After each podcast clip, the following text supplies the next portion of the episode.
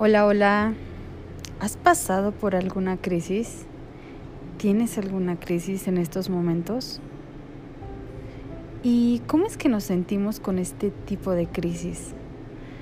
Reflexionamos un poco. Y es que incluso podemos decir que hasta le tenemos miedo a esa palabra, ¿no? Escuchamos o imaginamos la palabra crisis y todo se vuelve una locura tenemos miedo, pero debemos de saber primero qué significa crisis, qué significa la crisis. Tal vez por la experiencia o por lo que hemos vivido en la televisión, bueno, visto en la televisión o hemos vivido o escuchado, tenemos una idea errónea de lo que significa en verdad estar en crisis, tener una crisis. Y les voy a comentar lo que viene en la RAE, en la Real Academia Española. Les daré tres significados porque hay más.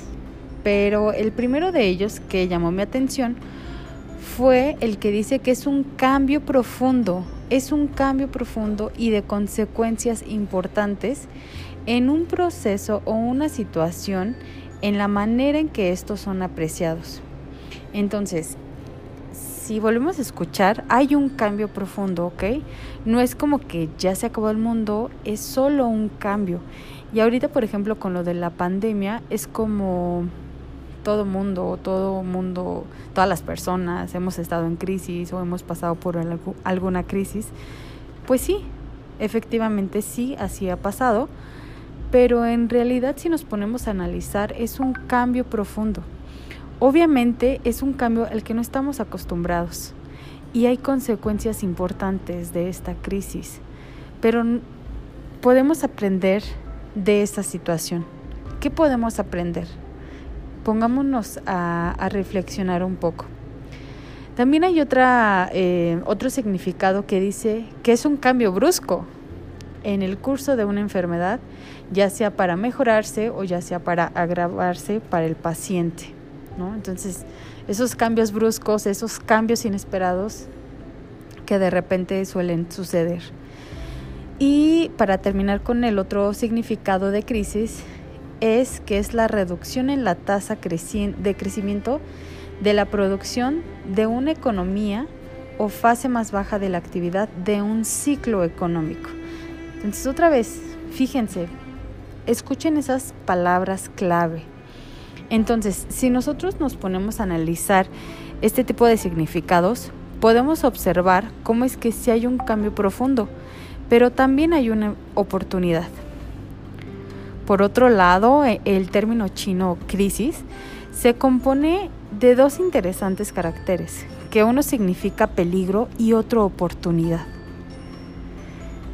Entonces, por ejemplo, si ustedes llegaron a ver o si conocen la película de Forrest Gump, eh, si recuerdan una escena en la que Forrest tenía problema con sus piernas, un día estaba con, con Jenny y sin esperarlo, ¿no? Unos niños lo empezaron a molestar cuando le empezaron a lanzar piedras. Y recordan, si nos, si nos ponemos a recordar, él no podía correr como tal, o sea, él tenía un problema en su espalda y utilizaba aparatos en sus piernas. Sin embargo, no lo dudó, no lo pensó y solo comenzó a correr, ¿no? Estaba en peligro, pero tuvo esa oportunidad de avanzar. No se quedó ahí, no se quedó ahí a recibir todas las piedras de esos niños. Entonces, a lo mejor él estaba en crisis, ¿no? Estaba en un momento de peligro, pero él decidió correr, sin siquiera pensarlo.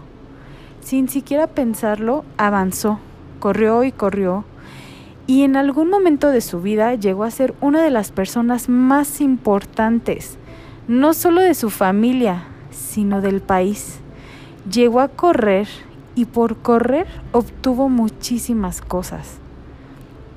¿No? Entonces, e, es un ejemplo en el cual podemos ver reflejado donde hay un peligro, pero también hay una oportunidad. Y es que a veces nos cerramos y no vemos el otro lado en el cual podemos encontrar esa oportunidad. Nos pasa algo y nos bloqueamos y pensamos que todo se acaba, ¿no? Y por ejemplo, en la palabra inglesa que se basa del griego crimen, que significa decidir, ¿no? Qué interesante que a pesar de que estoy en crisis, puedo decidir qué es lo que voy a hacer con respecto a esa situación. Entonces decido, voy a la izquierda, voy a la derecha, qué es lo que voy a decidir. También, según Liddell Scott, la crisis, la crisis es a la vez decisión, discernimiento, así como también un momento crucial durante en el que habrá un cambio.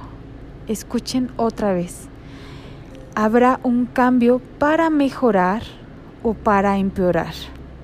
Entonces, si estamos pasando o pasamos por una crisis, pongámonos a pensar qué puede mejorar o qué tengo que mejorar. Entonces, no le tengamos miedo a estos cambios.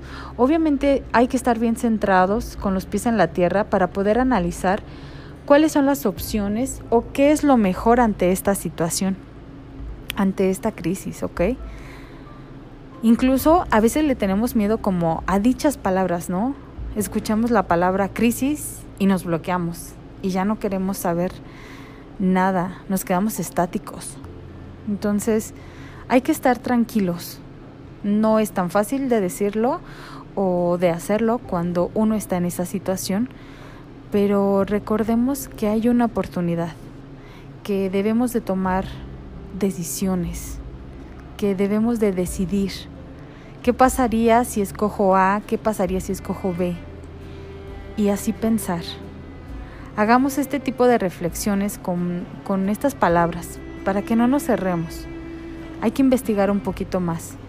Y si estás pasando por alguna de ellas, como siempre, haz unas respiraciones y más en esos momentos. Si ves que está pasando algo y no tienes control de la situación, porque muchas veces no la tenemos, es como, ok, necesito tres minutos, cinco minutos y respira. Mínimo tres veces. Con eso se van a calmar un poco. Entonces, terminemos con esas respiraciones. Inhalamos por la nariz y lo sacamos por la boca. e incluso escuchen su respiración, sean conscientes de esa respiración. Inhalamos,